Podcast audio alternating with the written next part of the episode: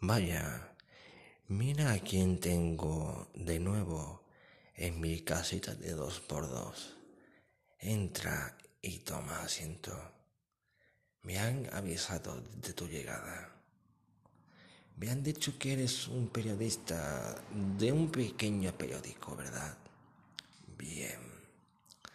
Sé sobre qué me vas a preguntar. Sobre qué vas a escribir.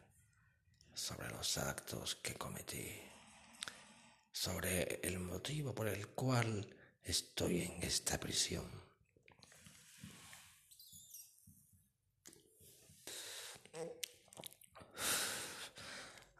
Ay, perdón. ¿Te ha dado el humo? Disculpa. Es que no suelo tener visitas, nunca las he tenido.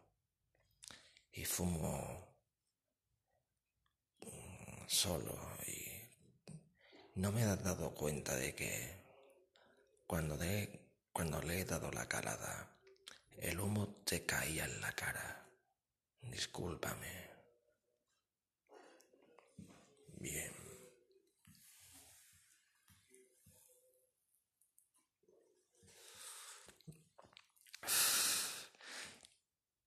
Quiero que sepas que en cada entrevista tendrás 15 minutos para hacerme las preguntas que tengas que hacer o para escuchar lo que yo quiera contarte no va a ser todo. O quizás sí lo sea. No lo sé. Eso será según te vaya conociendo. No, chaval, no me ves así.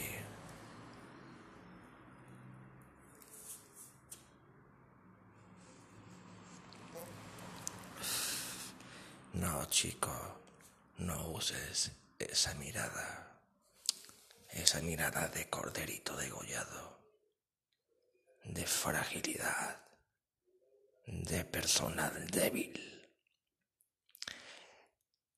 Te voy a decir una cosa antes de que comencemos esta entrevista.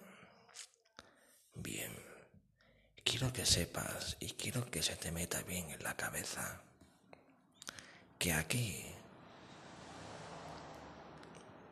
vive el más fuerte, el lobo, el gran cazador. No hay cabida para una presa. Solo vive el fuerte y muere el débil. Bueno, hoy como presentación te dejo bastante con tres minutos de mi tiempo.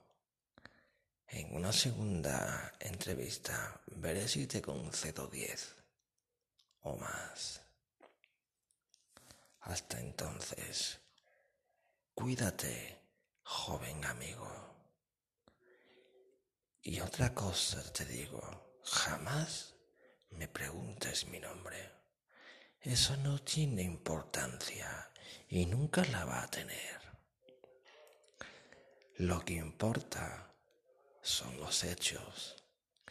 Lo que importa es lo que voy a contarte. Que jamás ante a nadie. Perdona, a veces me equivoco hablando, soy un poco incurto. Te decía que lo que importa es lo que voy a contarte. Cosas que antes a nadie le conté. Lo que hice a nadie se lo dije. Solamente lo sabe el que está bajo tierra, el que sufrió mi ira por agredir a un ser muy allegado a mí. Pero eso será más adelante. Ten paciencia. Veo que por cómo me miras, tienes una gran pureza, un buen corazón, un joven con ambición, pero sin maldad alguna, cosa que te honra. En mi caso, sin embargo, ni me honra ni me disgusta. Es una cosa que llevo en los genes. Es una espina que desde que era crío tengo clavada en la cabeza y jamás va a poder ser sacada.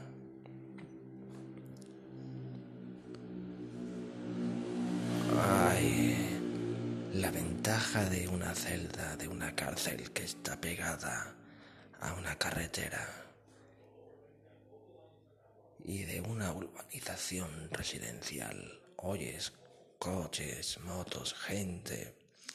Eso es lo único que no me vuelve más loco de lo que estoy. Bueno, chaval, te dije que serían tres minutos y van seis. Ya es hora de que te vayas con viento fresco y nos veamos una segunda vez.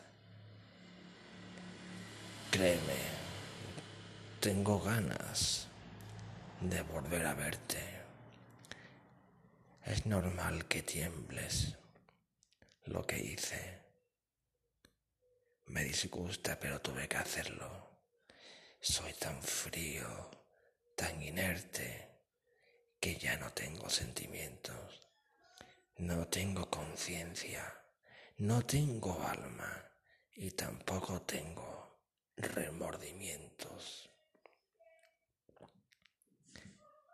Mi corazón fue roto cuando vi a ese ser pegar a mi propia madre. Y ese ser era mi progenitor. Sí, mi padre. Ups, ya te he adelantado un poco de lo que te espera por oír. Espero que tengas estómago, porque no va a ser plato de buen gusto. Bueno, amigo mío, llama al guardia para que te abra la celda. Y nos vemos muy pronto, espero. No eres como los otros, eres puro Eres muy puro, joven. Eres muy puro. Adiós. Son ya ocho minutos de mi valioso tiempo.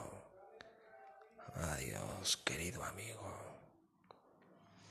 Voy a tenerte en mi memoria hasta que nos veamos.